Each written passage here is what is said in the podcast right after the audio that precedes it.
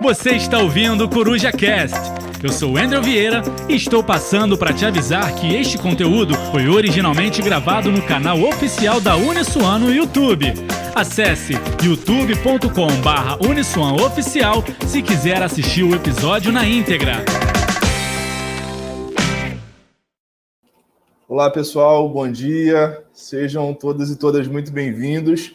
Eu sou Alan, eu sou supervisor de SMS aqui na Uniswan a gente está indo para o nosso terceiro e último dia da CIPAT, que é a Semana Interna de Prevenção de Acidentes do Trabalho.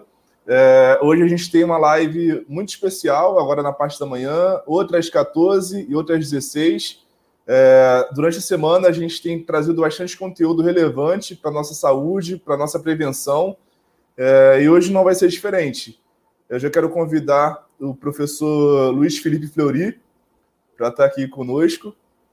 É, o professor Luiz Felipe, ele é professor aqui da Uniswan, famoso Fleury, ele é psicólogo e mestre em psicologia pela FRJ e atualmente ele desenvolve estudos de doutorado também na FRJ.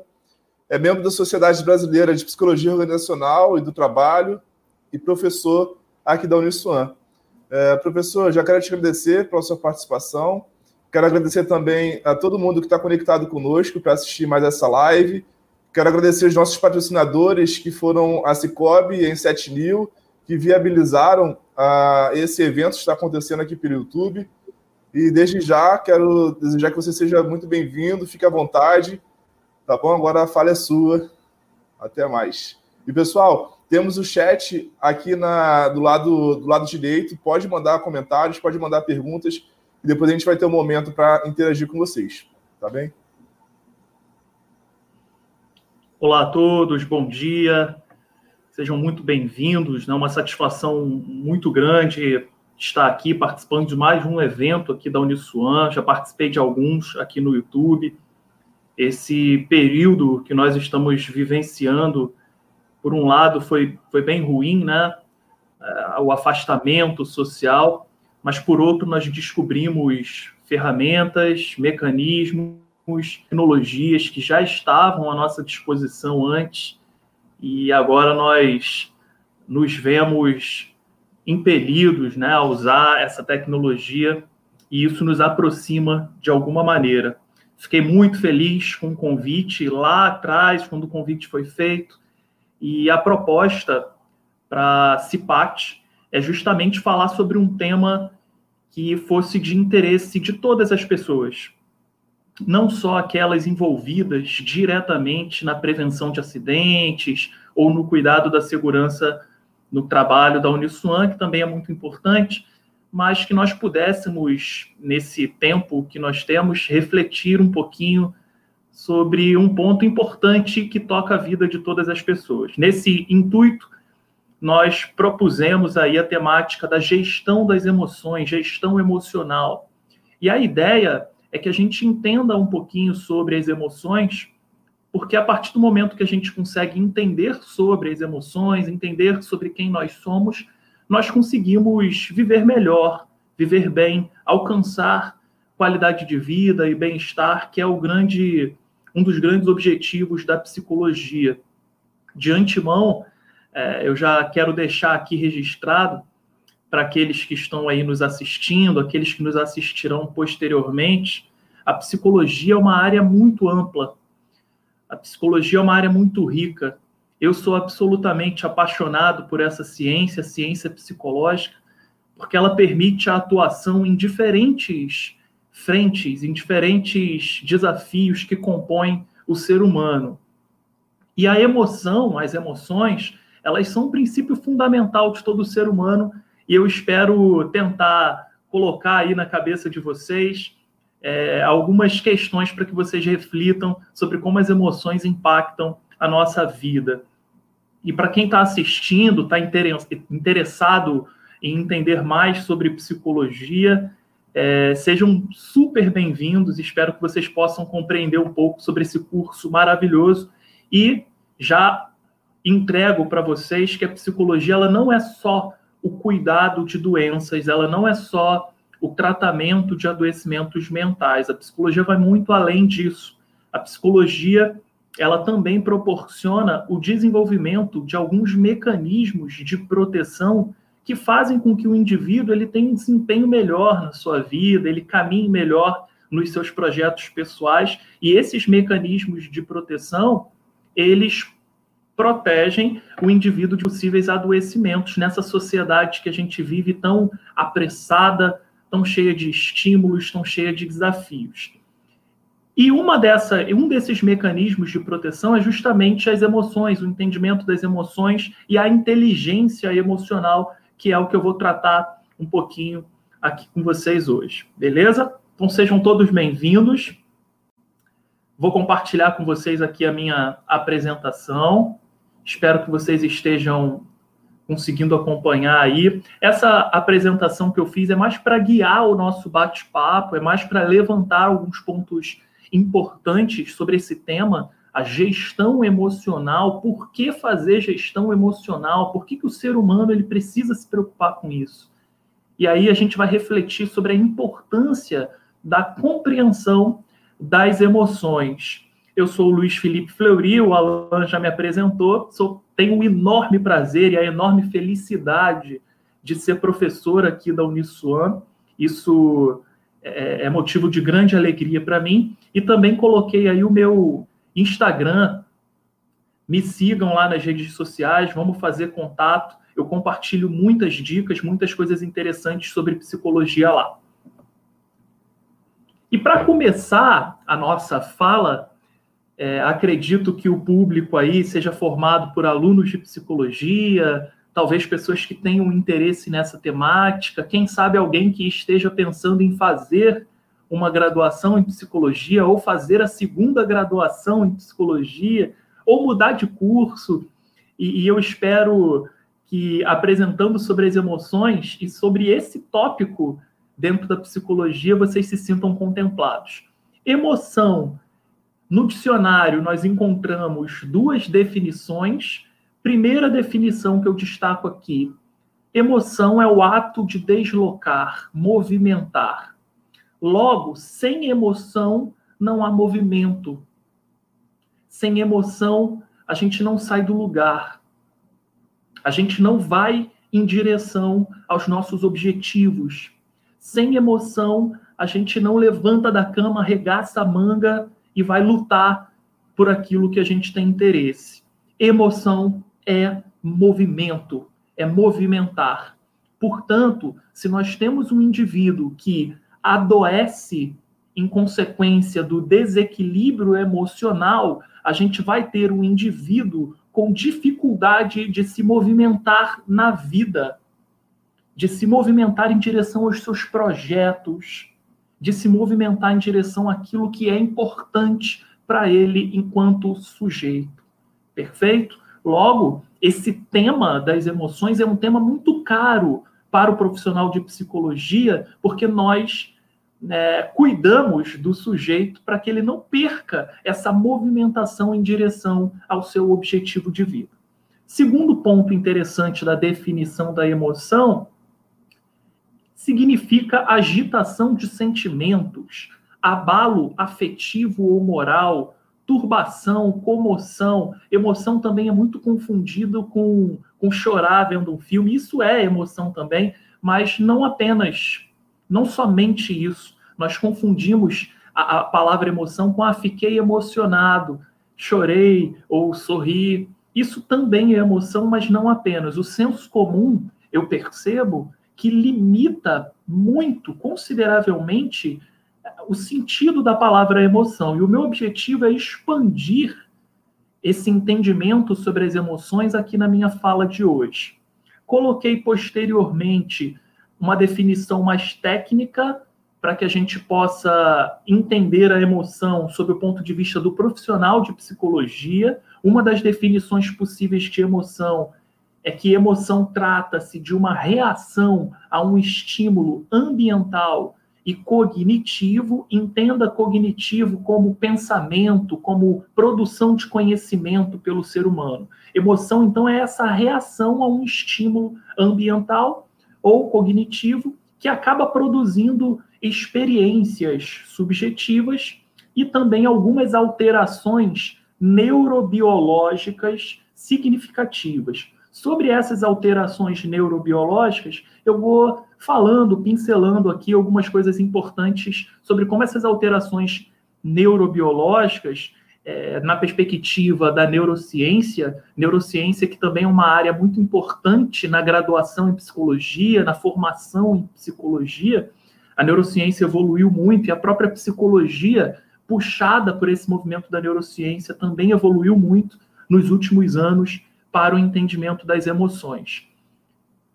Emoção, então, é movimento, emoção, então, envolve sentimento, e emoção, em psicologia também, trata-se de uma reação a um determinado estímulo ambiental e cognitivo, e isso vai ter a ver absolutamente com a produção das nossas experiências.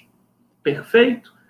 Até aqui chegamos num primeiro degrau para o entendimento das emoções.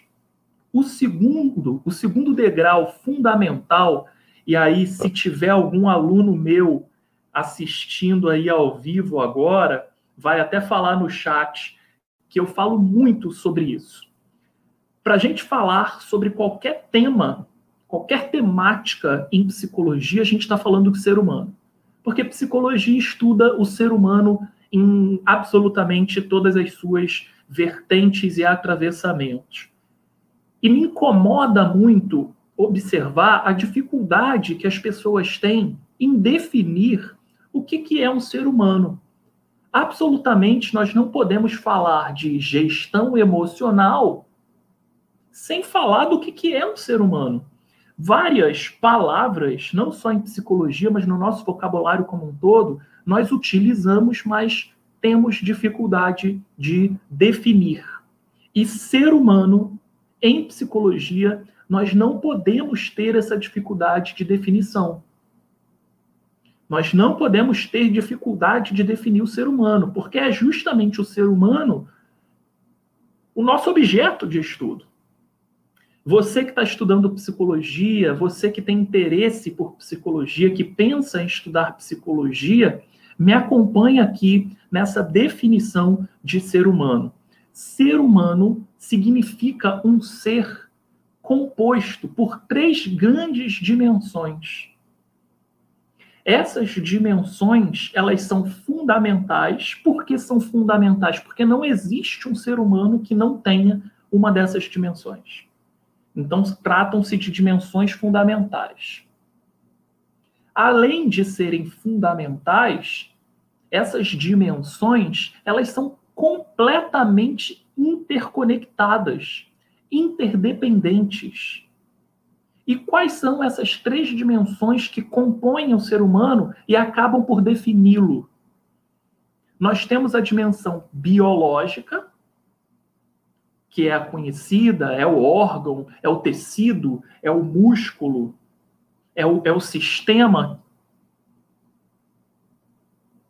Nós temos essa dimensão biológica, nós temos uma dimensão psicológica, que evidentemente que é a mais importante, a mais cara para a psicologia, e você que está pensando em estudar psicologia, é um grande desafio. E por que é um grande desafio? Porque na dimensão biológica existem exames de imagem a gente vai lá, bate uma radiografia, faz uma ressonância magnética, observa como é que está aquele tecido, aquele órgão, aquela musculatura, perfeito? Em psicologia, nós não conseguimos ter esse exame de imagem que nos demonstre alguma possível alteração. Eis o grande desafio dessa ciência fantástica que é a psicologia nessa dimensão psíquica, nós não observamos a imagem, nós observamos o reflexo que essa alteração psíquica provoca no comportamento humano. Essa dimensão psíquica também é fundamental e compõe aí todos os seres humanos. E a terceira grande dimensão é a dimensão social. Todos nós somos seres sociáveis, sociais. O que, que isso significa? Significa que nós temos a necessidade do convívio com o outro, nós temos a necessidade da troca com o outro, até mesmo para formar a nossa própria noção de eu. A nossa noção de eu, ela é formada nesse contato. E eu diria até, com base numa teoria que chama teoria da aprendizagem social ou abordagem social cognitiva, capitaneada por um grande psicólogo chamado Albert Bandura, que nós formamos a nossa identidade, a nossa noção de nós próprios a partir de uma comparação com o outro. Essa dimensão social, portanto, ela é evidentemente muito significativa para o entendimento do que é o ser humano. Falei então de três dimensões: a dimensão biológica, a dimensão psicológica e a dimensão social. Devo alertar a vocês que a ciência, pesquisadores ao redor do mundo, inclusive aqui no Brasil também, é, eu, eu até componho esse grupo de pesquisadores que vem trabalhando para incluir mais uma dimensão na definição de ser humano. Essa dimensão seria a dimensão espiritual. Por que a dimensão espiritual? O que, que significa essa dimensão espiritual? Significa entender que absolutamente todos os seres humanos têm algum tipo de crença sobre o transcendente, sobre o que, que acontece após a morte, ou sobre coisas poderosas, sobrenaturais, enfim, todo ser humano vai ter aí a sua crença sobre essa temática. Essa dimensão espiritual, ela impacta o comportamento do ser humano, porque dependendo do que o indivíduo acredita que vai acontecer após a morte, ele tende a adotar algum tipo de comportamento. E aí esses pesquisadores, num esforço recente de publicações e de pesquisa, tentam inserir essa dimensão espiritual nesse modelo biopsicossocial de compreensão do ser humano que nós temos, ok? Apenas para alertar é, vocês que a psicologia já se debruça sobre essa quarta possível dimensão, que é a dimensão espiritual religiosa, ok? Vamos compreender o ser humano como um ser composto por três dimensões: dimensão biológica, psicológica e social. Até aí tranquilo. É provável que muitos de vocês já tenham até ouvido falar sobre esse modelo biopsicossocial do ser humano, mas o que isso é importante para a palestra de hoje? Lembra que eu falei para vocês que essas três dimensões elas são conectadas, elas são interdependentes? Não há como cuidar do ser humano separadamente. Não tem como o profissional que cuida, todos os profissionais, nós temos vários profissionais que se debruçam sobre o humano e cuidam do ser humano, não tem como cada um ficar na sua caixinha. Aquele modelo de formação onde, olha, eu só cuido disso, você só cuida daquilo, eu só cuido daquilo outro. É fundamental a gente trabalhar cada vez mais em equipe, equipe equipes multidisciplinares. Por quê, pessoal? Um problema na dimensão biológica vai afetar a dimensão psicológica e vai afetar a dimensão social. Vocês estão duvidando? Pensem numa dor de barriga. É um problema biológico. Mas eu tenho certeza que isso vai te deixar ansioso, nervoso, preocupado, e isso evidentemente vai afetar a forma como você vai interagir com as pessoas naquele momento enquanto você tiver com aquela gastroenterite, certo? É um problema de ordem biológica, mas que vai afetar todas as outras dimensões. Vamos sair da dimensão biológica e vamos para a dimensão social. Vamos deixar a dimensão psíquica por último. A dimensão social ela tem uma importância muito grande na nossa vida também. Vamos pensar num exemplo da dimensão social. Vamos supor que você está passando por uma situação de separação. Você está se separando, se divorciando, ou você está passando por uma situação de desemprego, ou você está passando por uma situação é, de violência no entorno onde você mora, todos esses problemas vão gerar consequências psíquicas e também vão gerar alterações biológicas, certo? Também podem gerar problemas biológicos. A dimensão social ela tem uma importância muito grande nesse modelo de compreensão do ser humano.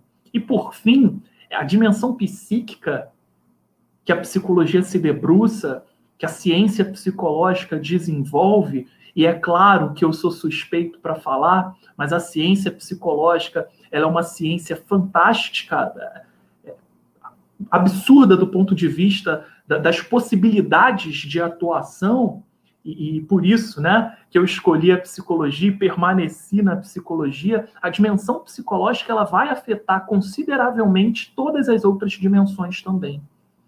Pense numa situação de ansiedade. O teu coração vai disparar. Você vai suar frio. Vai apresentar algum tremor. Ou seja, questões biológicas. E é muito interessante observar isso. Na prática clínica, a gente observa que o paciente ele chega, mas ele fala para você na primeira sessão: eu já fui em tudo quanto é médico achando que eu estava com problema cardíaco, o médico disse que era para eu procurar um psicólogo porque meus exames estão bons. A alteração biológica é de ordem psíquica é de ordem psíquica. E, evidentemente, também na dimensão social, se você tem alguma questão psíquica, isso vai afetar muito o desenrolar da sua vida social, ok? Compreendemos aqui que o ser humano é um ser composto por três dimensões fundamentais, a dimensão biológica, psicológica e social, e que essas dimensões, elas estão absolutamente interconectadas. Se tem alguém aí pensando em estudar psicologia, ou já na formação em psicologia, mas pensando o que, que eu vou me especializar, o que, que eu vou fazer, a psicologia é tão interessante que ela permite que você se especialize em várias vertentes. Você pode ir para uma vertente mais psicobiológica, você pode ficar numa vertente mais psíquica propriamente. Tem muitos profissionais de psicologia que vão atuar na dimensão social, através da psicologia social, a psicologia comunitária, a psicologia de grupos. Há uma variedade de possibilidades de atuação enquanto psicólogo. Vamos avançar. Nesse, nessa perspectiva, trazendo a temática da palestra de hoje, a psicologia das emoções, que é uma área de estudo dentro da psicologia, vou até recomendar alguns livros para vocês no final. A psicologia das emoções, ela quer saber como que essas emoções, como que as nossas emoções interferem no comportamento humano. Como que o nosso comportamento, ele é absolutamente atravessado por essa área do humano, que são as emoções. Lembra que eu falei que a emoção é movimento? Emoções significa deslocar, movimentar. O nosso comportamento ele é absolutamente atravessado por essa dimensão emocional. E aí, pessoal, eu vou além. E eu queria lançar isso enquanto proposta. A gente está na internet, o vídeo está no YouTube. É fundamental que a gente comece a pensar sobre a necessidade de falar sobre psicologia, psicologia das emoções, para as nossas crianças no ensino básico. Levar o conhecimento da psicologia para a escola, ensinar as nossas crianças sobre as emoções. Para que se possa ter uma maior clareza sobre como elas interferem nas nossas escolhas e nos nossos comportamentos. Essa fica aqui uma proposta, né? lança aqui uma, uma ideia. Vocês podem até dizer aí no chat se concordam, se discordam. Mas é fundamental que a gente pense que a psicologia ela precisa sair dos livros acadêmicos da biblioteca, dos muros da universidade e ganhar a sociedade. Que a gente possa educar as pessoas sobre as emoções. É muito interessante que aqui na Uniswan, evidentemente que agora a gente está num contexto de pandemia, nós não deixamos de fazer isso, mas nós temos uma página no Instagram, os nossos alunos, eles fazem posts supervisionados e qualquer pessoa pode seguir, qualquer pessoa pode aprender sobre sobre psicologia, é a divulgação mesmo do conhecimento. A universidade precisa expandir, nós precisamos sair da, da, sala de aula e levar esse conhecimento para a sociedade de forma geral. Então, lá no Instagram, a gente tem o Coruja no Divã, com muito material sobre emoções, sobre diversas outras áreas, para informar as pessoas. Tem também o podcast, interessante que eu estava ouvindo sobre isso. Enquanto eu faço exercício, eu fico lá ouvindo um podcast também feito por alunos, supervisionados por professores, falando sobre psicologia, inclusive também sobre emoções. A gente precisa usar a tecnologia para poder expandir esse conhecimento. Essa é uma proposta que eu tenho. Que a gente possa levar esse conhecimento da psicologia das emoções para várias pessoas. E aí, lá no Spotify, lá no Deezer, você consegue ouvir um podcast, eu acho que é Coruja no Divã também, é, sobre várias questões relativas à psicologia. Para a psicologia, que é essa ciência fenomenal, a emoção é um estado mental, mas que afeta a nossa dimensão fisiológica. E as emoções, elas estão relacionadas a uma variedade de sentimentos, pensamentos e comportamentos. Vejam como a emoção, ela afeta três pontos fundamentais da nossa vida, que é a maneira como você se sente, o que você pensa e como você age. E eu fico me perguntando, pergunto para vocês também, né? Como que nós vivemos tanto tempo por aí sem compreender o que são as emoções, sem saber o que é emoção? Como que nós estamos formando crianças, adolescentes e jovens adultos na universidade sem falar sobre as emoções, sem proporcionar espaços onde esses profissionais, onde essas pessoas que passam pela escola, pela universidade, conhecimento básico sobre emoção. É fundamental. É fundamental para que a gente tenha uma sociedade mais equilibrada. Nesse sentido, a psicologia ela ganha áreas de transformação mesmo, transformação social, a partir de um conhecimento sobre as emoções. As emoções são, em linhas gerais, a nossa primeira resposta às situações nós respondemos às diversas situações que nos atravessam muito atravessados por esse mecanismo emocional que nós carregamos.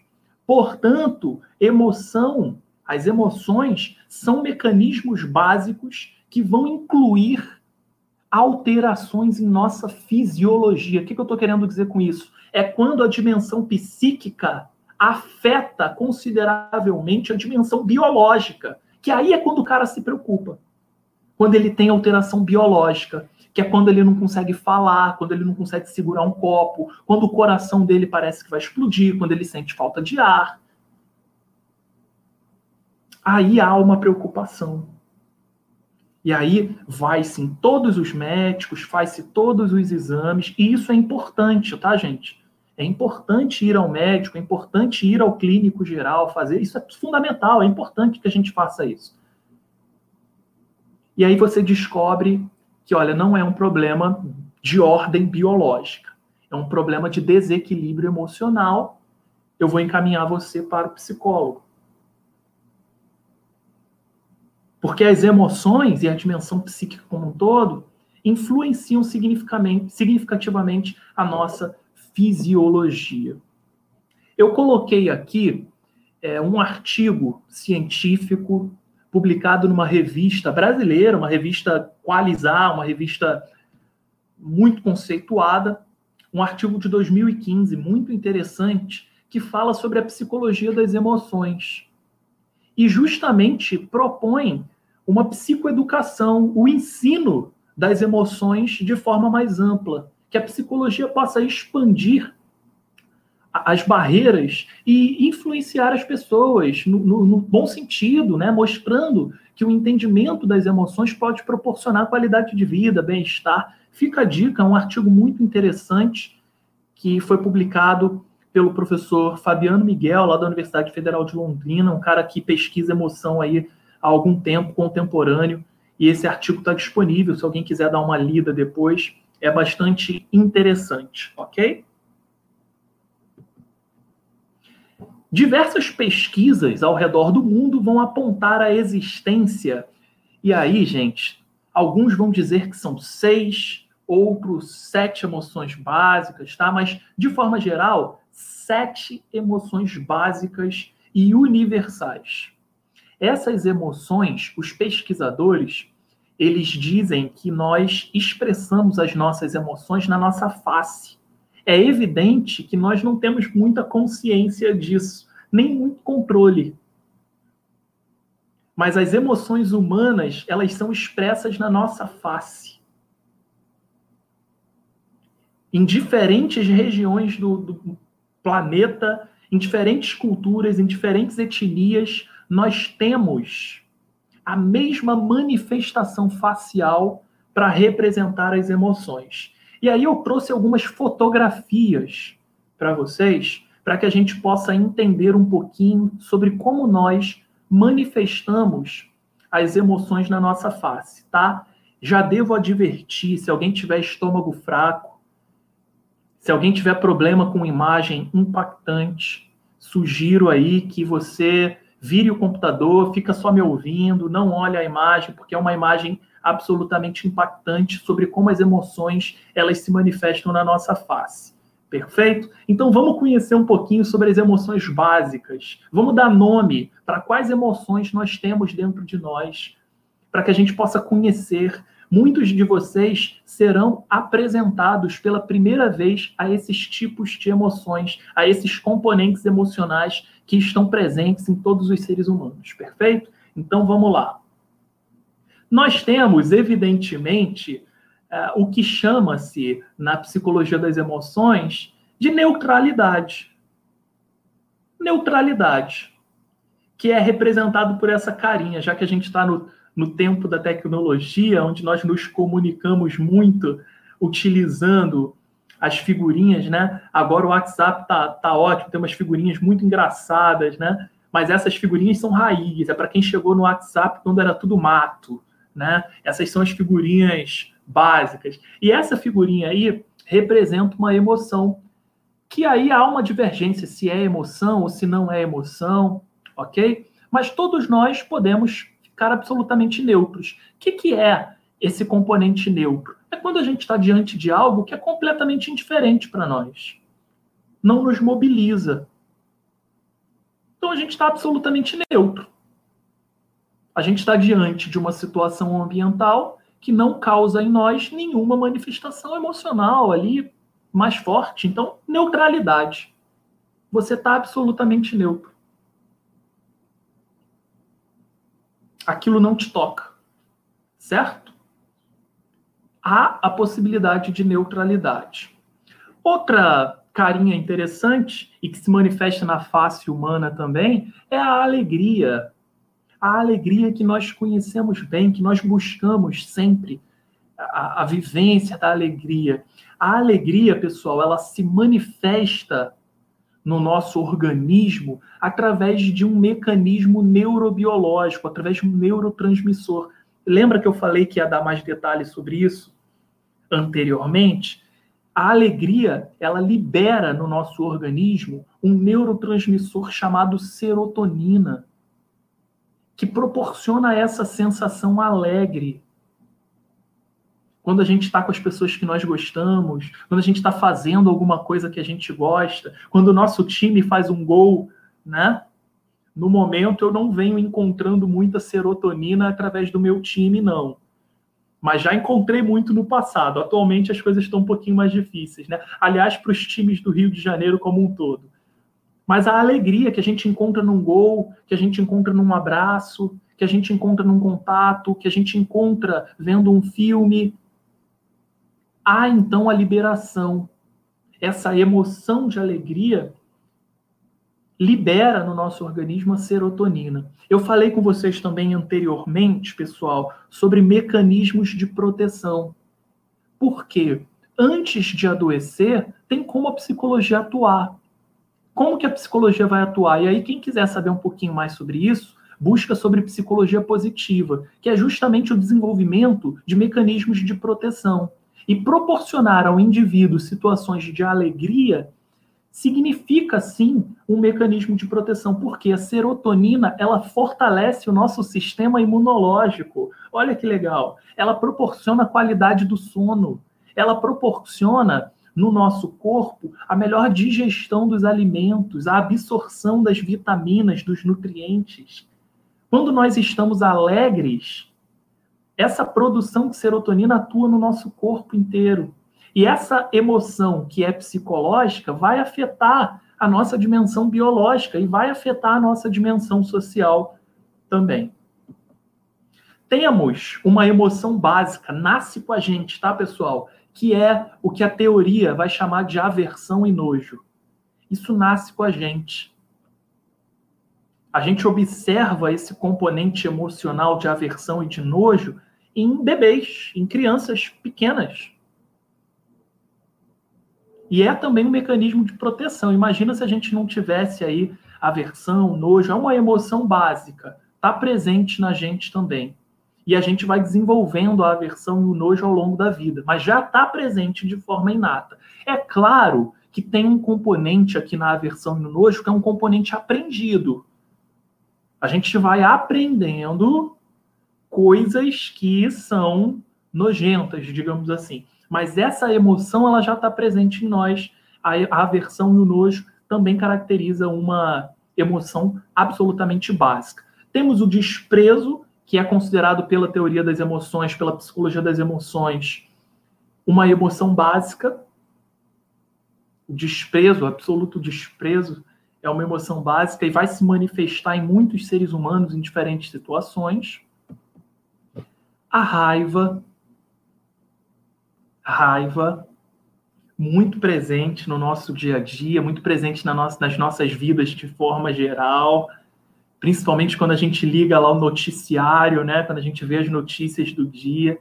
A raiva é uma emoção básica, é instintiva. A raiva ela pode tomar o controle do seu comportamento e fazer que você tenha uma atitude absolutamente influenciada e atravessada pela raiva, mas é uma emoção básica também, está presente em nós, estrutura a nossa formação. A surpresa, que é muito presente na nossa cultura, a festa surpresa, pegar alguém de surpresa, é muito legal, né? A surpresa ela é uma emoção básica, poucas pessoas sabem disso, mas a surpresa também compõe esse arcabouço de emoções que nos compõem, que atravessam os nossos comportamentos. Quando nós temos uma emoção de surpresa, nós tendemos a agir de determinadas maneiras. A tristeza faz parte também é, desse arcabouço fundamental de emoções que nos compõem, influencia muito o nosso comportamento. Vejam, a tristeza ela tem um impacto significativo no, na nossa dimensão biológica e também na nossa dimensão social. E eu sempre falo sobre isso. A tristeza, ela afeta várias coisas, mas também afeta muito a maneira como a gente aprende. Quem pensa em ser professor, quem pensa, quem pensa em dar aula, eu sempre falo isso para os meus alunos. Eu não acredito em nada que seja feito em sala de aula com sofrimento com medo, com tristeza, com raiva. Porque essas emoções, elas bloqueiam os canais necessários para que sejam formadas novas cognições, novos conhecimentos. A sala de aula, então, é um espaço, pelo menos eu me esforço muito para tentar fazer isso nas minhas aulas, na minha sala de aula. É, é claro que vão ter professores que podem discordar, e, enfim, e ok também, mas eu me esforço muito para em sala de aula ser um espaço alegre, leve. A gente tende a aprender muito mais quando a gente está alegre. Quando a gente está ali feliz, se sentindo bem. E a tristeza ela tem um impacto significativo na forma como a gente aprende, na forma como a gente se desenvolve no nosso dia a dia. O medo, uma emoção básica muito importante é, tanto tristeza quanto medo, pessoal, que são duas emoções básicas e fundamentais, elas estão por detrás de dois tipos de adoecimentos psíquicos que são verdadeira, verdadeiras epidemias há muitos anos, que é a ansiedade e depressão. Então, lá na tristeza, há se a tristeza ela não for cuidada, se a tristeza ela for num nível muito elevado e a longo prazo, isso pode acabar influenciando o desenvolvimento de um quadro depressivo, bem como o medo pode influenciar o desenvolvimento do transtorno de ansiedade. A ansiedade traz muita coisa da emoção do medo. Perfeito? Logo, tanto ansiedade quanto depressão têm componentes emocionais muito significativos e nós precisamos ficar atentos, ok? Já vamos falar um pouquinho mais disso. Como que funciona o ciclo emocional? Como que funciona o ciclo emocional? Como que nós nos comportamos geralmente? De forma geral, tá bom, gente? Tem um evento, alguma questão ambiental que nós precisamos agir.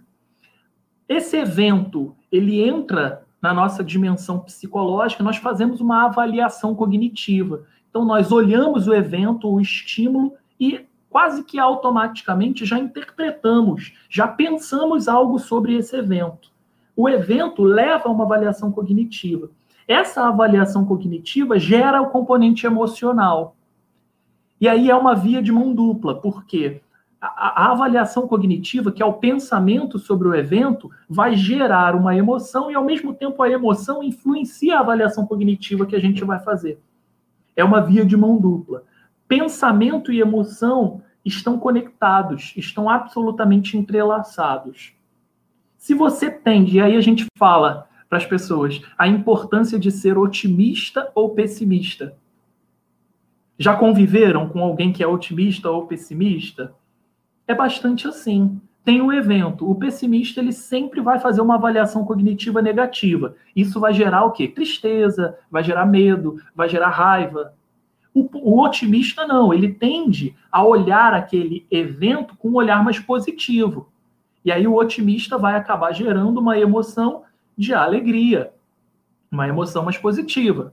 E aí vai fazer com que você se comporte. Se você está no filtro negativo, se você está deixando se levar a maior parte do tempo pelo medo, pela tristeza, pela raiva, pela aversão, pelo desprezo, isso vai gerar comportamentos aí que podem ser não muito adequados, tá? E aí eu quero dizer para vocês uma coisa interessante. A emoção, pessoal, ela não é ruim ou boa em si.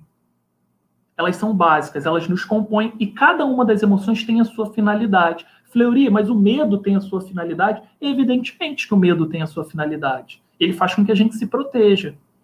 O que eu estou falando aqui é o desequilíbrio emocional.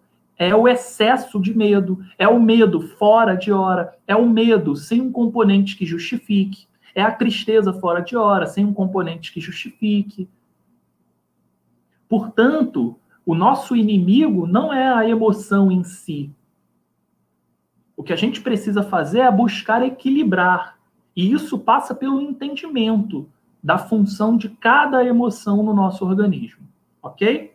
Como nós não temos muito tempo, é, eu preciso avançar, mas existem muitas coisas que nós podemos estudar. A partir daqui, a gente pode até fazer pergunta posteriormente, mas eu fiz questão de botar esse modelo para que vocês entendam como essas coisas funcionam. Como que funciona a nossa vida? O estímulo ambiental gera um pensamento, gera uma avaliação cognitiva, tem um componente emocional e o comportamento. Para muitas pessoas, isso funciona absolutamente no automático. Muitas pessoas estão no automático, estão automatizadas. Não refletem, não param e falam assim, cara, calma aí, pô. Eu consigo ter algum tipo de controle aqui, eu consigo modificar isso aqui de alguma maneira, eu não estou feliz assim, eu não estou bem, eu estou sofrendo. E aí o cara chega e fala para você: eu não consigo, não tem jeito, eu não vou conseguir. E aí você já observa que tem um filtro pessimista aí. Beleza? A, a, grande questão é não tornar inimiga a emoção propriamente dita. A gente tem como equilibrar, a gente tem como tomar o controle. Isso passa muito por uma palestra que teve aqui na CIPAT, se eu não me engano, foi a primeira palestra de abertura lá no dia 2, que falou sobre mindfulness. Né? Mindfulness é uma técnica que nos auxilia aqui no entendimento. Vejam como as coisas estão conectadas. A palestra lá do dia 2 tem a ver com o que eu estou falando aqui. Mindfulness é uma das técnicas, é um tipo de exercício. Quem não assistiu a palestra sobre Mindfulness, está gravada aí no canal da Uniswan, dá uma olhadinha lá depois, aprende um pouquinho sobre isso, implementa isso na sua vida, porque isso pode te auxiliar a ter uma gestão emocional mais agradável para você, certo? E aí, já caminhando para um fechamento, eu nem sei se eu já passei muito do tempo, porque quando eu começo a falar, eu vou embora, me empolgo, né? É, enfim, o tempo para mim passa rápido para caramba quando eu estou aqui conversando com vocês sobre esse tema. Para quem quiser aprender mais, pessoal, sobre essa temática que a gente está conversando, o principal teórico das emoções é um cara chamado Paul Ekman. O Paul Ekman ele é psicólogo, é professor da Universidade da Califórnia, tem vários livros, vários estudos sobre as emoções. E, eu me baseei muito na minha fala aqui, eu me baseei muito no Paul Ekman e na teoria do Paul Ekman sobre a manifestação das emoções no nosso organismo. É, o Paul Ekman é um cara muito interessante, muito importante para a história da psicologia, para o entendimento das emoções. Quem quiser dar uma olhadinha melhor na teoria dele, vale a pena uma pesquisa mais aprofundada. Um outro cara recente recente e famoso né, no, no, no, Brasil e no mundo, já teve no Brasil algumas vezes, é o professor Daniel Goleman. O Daniel Goleman, ele é jornalista e psicólogo, ele desenvolveu o doutorado dele na Universidade de Harvard e ele fala muito sobre a importância do desenvolvimento da inteligência emocional inteligência emocional, para quem está me ouvindo, quem pensa em construir uma carreira, quem pensa entrar no mercado de trabalho, a inteligência emocional é uma das principais soft skills. A inteligência emocional é uma das principais soft skills buscadas pelas empresas atualmente. Quem quer saber mais sobre soft skills, lá no canal oficial da Pós-Uniswan, porque na Pós-Uniswan há uma preocupação muito grande do desenvolvimento de soft skills para preparar o nosso aluno para o mercado de trabalho. É, se eu me recordo bem, tem um bate-papo lá que eu tive a oportunidade de participar sobre o desenvolvimento de soft skills. Busca lá no canal da Pós-Uniswan da, Pós no YouTube. E a inteligência emocional nada mais é do que a proposta de vamos compreender as nossas emoções, porque compreendendo as nossas emoções, eu consigo manejar melhor as nossas emoções. Vejam, pessoal, isso que a gente chama de dimensão psíquica é um sistema, tá altamente conectado. Só que todo sistema precisa de manutenção. Todo sistema precisa de uma mente pensando esse sistema. O grande problema é que pela pressa, pela velocidade das coisas, nós deixamos o nosso sistema psíquico correr no automático o nosso sistema psíquico correndo no automático, ele nos conduz e não ao contrário.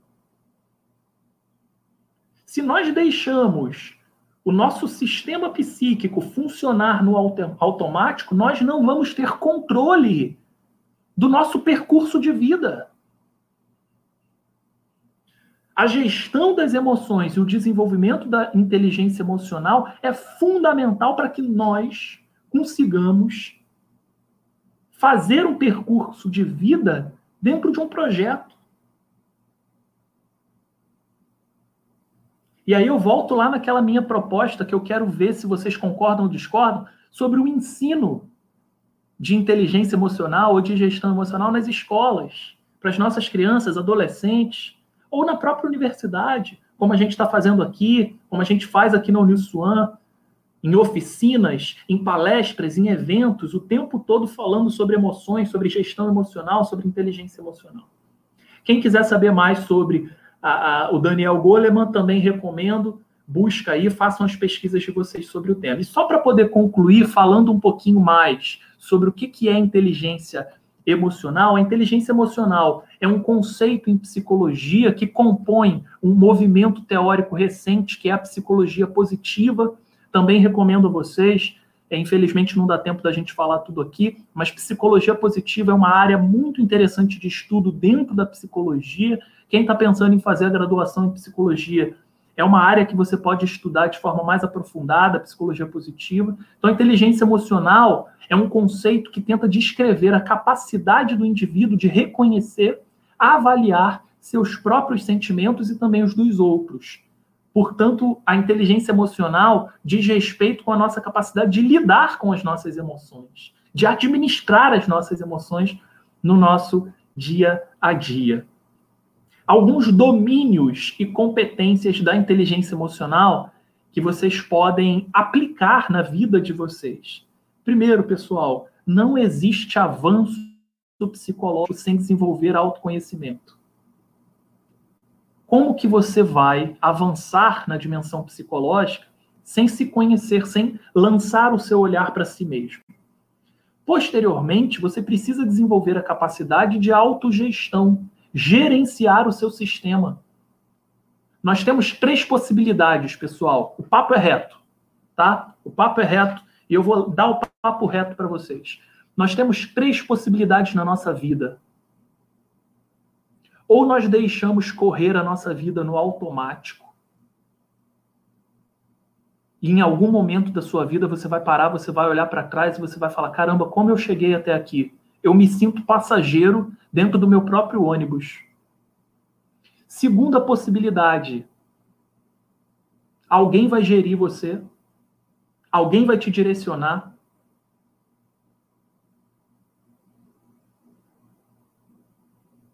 E aí, em algum momento da sua vida, você vai parar, você vai refletir, você vai pensar: caramba, eu estive anos da minha vida subjugado a essa pessoa, a essa situação, a essa questão. Ou você desenvolve a capacidade de autogestão do seu sistema psíquico. Isso dá trabalho, pessoal. Isso requer exercício, isso requer disciplina, isso requer estudo. O papo é esse. Ou você deixa correr no automático, ou alguém controla, ou você controla. Vocês escolhem.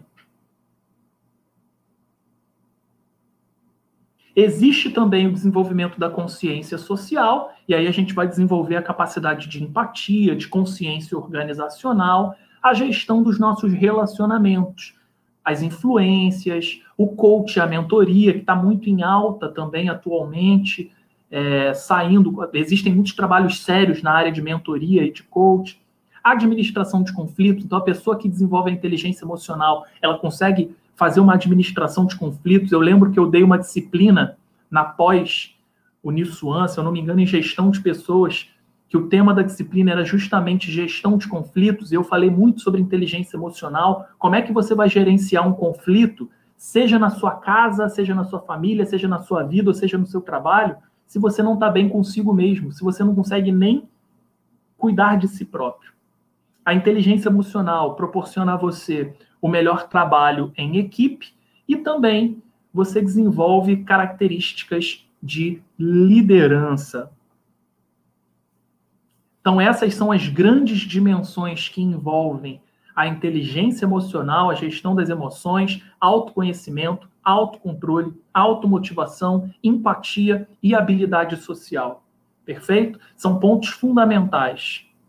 Novamente, eu falei que ia dar o papo reto para vocês, né? Novamente eu vou dar um papo reto aqui. Para você que está aí me ouvindo até agora. Pessoal, a vida se divide em dois grupos. Quem resolve quem resolve desenvolver o autoconhecimento, o autocontrole, a automotivação, a empatia, a habilidade social, quem busca, quem faz uma busca ativa para esse desenvolvimento e quem deixa correr no automático. Você precisa decidir em qual grupo você vai estar. Beleza? Esse gráfico aqui ficou um pouquinho distorcido, mas eu acho ele muito interessante, só para mostrar para vocês que a inteligência emocional ela é composta por quatro grandes dimensões. Duas dessas dimensões são intrapessoais, é o eu, que é o desenvolvimento da autocompetência, da autoconsciência e do autogerenciamento. E nós temos a dimensão do outro, que é a interpessoal, que vai nos auxiliar nesse contato com o que é externo, que é o desenvolvimento da consciência social e também da gestão dos nossos relacionamentos. O desenvolvimento da inteligência emocional, pessoal, é muito importante para a construção de uma carreira, por exemplo. É uma soft skills, novamente, estou batendo nessa temática, uma soft skill muito requerida pelas empresas e pelo mercado de trabalho. Vocês precisam se preocupar com isso. Quem quer se inserir, quem quer construir uma carreira, o desenvolvimento da inteligência emocional. Finalmente, a minha dica de livro é do professor Daniel Goleman, é um livro super vendido, é um best-seller, é uma literatura muito simples, muito interessante.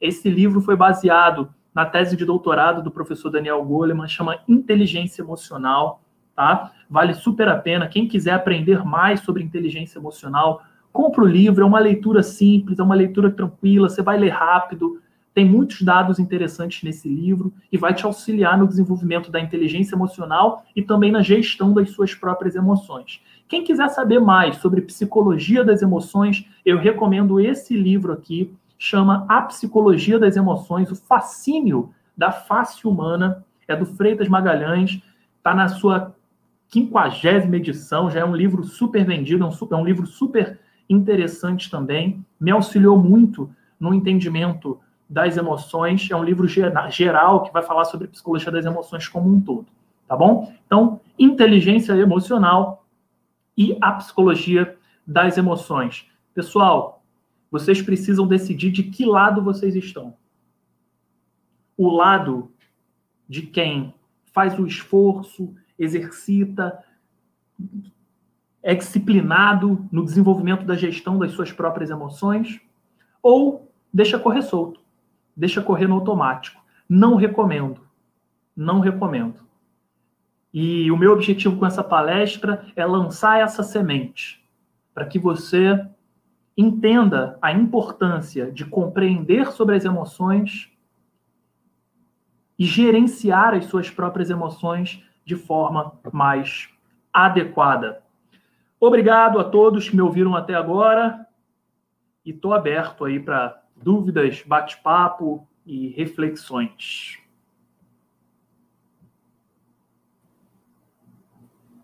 Uau, cara, passou voando a hora. Excelente conteúdo, excelente material. É, de fato, a gente tem que se conhecer, a gente precisa se colocar como protagonista das nossas próprias vidas. Não dá para a gente ficar de carona e deixar a vida levar, deixar as influências externas nos levarem a gente de fato tem que ser protagonista. É, parabéns pelo conteúdo. É, a gente teve muitos comentários. Eu vou separar aqui duas perguntas é, para que você possa comentar com a gente. É, a primeira pergunta é da Adriana Silva. Ela fala: é, tem uma dúvida. O autista ele vai ter essa dificuldade de demonstrar esses sentimentos? Vamos lá, né? aluno, pessoal da psicologia gosta de pegar esses temas e colocar a gente no, no, num tema difícil de responder. Né? Obrigado aí pela pergunta, Adriana. De fato, é, o autismo ou o transtorno do espectro autista envolve justamente uma dificuldade muito grande na dimensão psicossocial. Há uma questão psicológica que afeta muito o sujeito que tem o transtorno do espectro, do espectro autista, o desenvolvimento é, do contato social, a, a, o desenvolvimento da empatia, da expressão das emoções. É, o autismo, portanto, é um grande desafio para a psiquiatria e para a psicologia até os dias de hoje. É claro que o tratamento já avançou muito, mas o que eu posso te dizer, Adriana, é que, por essência, o transtorno do espectro autista já traz uma dificuldade muito grande no relacionamento social e na, e na possibilidade de manifestar as suas próprias emoções, ok? Portanto, o autismo, o, o portador do transtorno do espectro autista, ele sofre bastante nesse sentido aqui da nossa temática que a gente está conversando. Excelente, professor. A gente tem mais uma da Janaína Cristiane, que ela pergunta assim: qual seria o melhor mecanismo de defesa, qualquer ajuda para aqueles que trabalham no período noturno? Vamos lá, legal, assim, é, tentar entender aqui a, tua, a sua pergunta, Janaína, obrigado aí pela, pela participação. O que, que acontece com o trabalho noturno? A pessoa que trabalha nesse período, ela faz uma modificação completa no seu organismo, porque o natural das coisas é que a gente tem atividade laboral durante o dia, descanse, durma à noite, e aí durante o sono noturno, a gente vai passar por uma série de processos para que a gente acorde no outro dia bem e faça as nossas tarefas. A pessoa que trabalha no período noturno, primeiro, ela não pode deixar de manter uma rotina de alimentação, atividade física e descanso e sono. A pessoa que trabalha no período noturno, ela precisa ter muita disciplina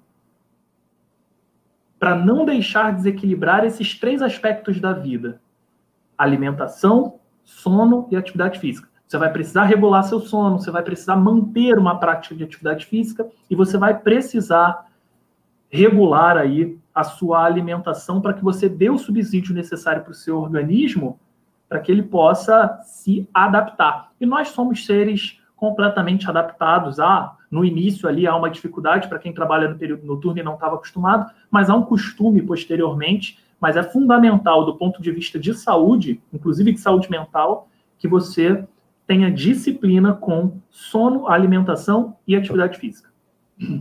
Ótimo, professor. É, então vamos para a última pergunta, terceira e última, da Alessandra Lucena. Ela faz a seguinte pergunta: O medo excessivo, a pessoa ser negativa, tem origem em cima de algum trauma? Pode ter, tá, Alessandra? Não necessariamente.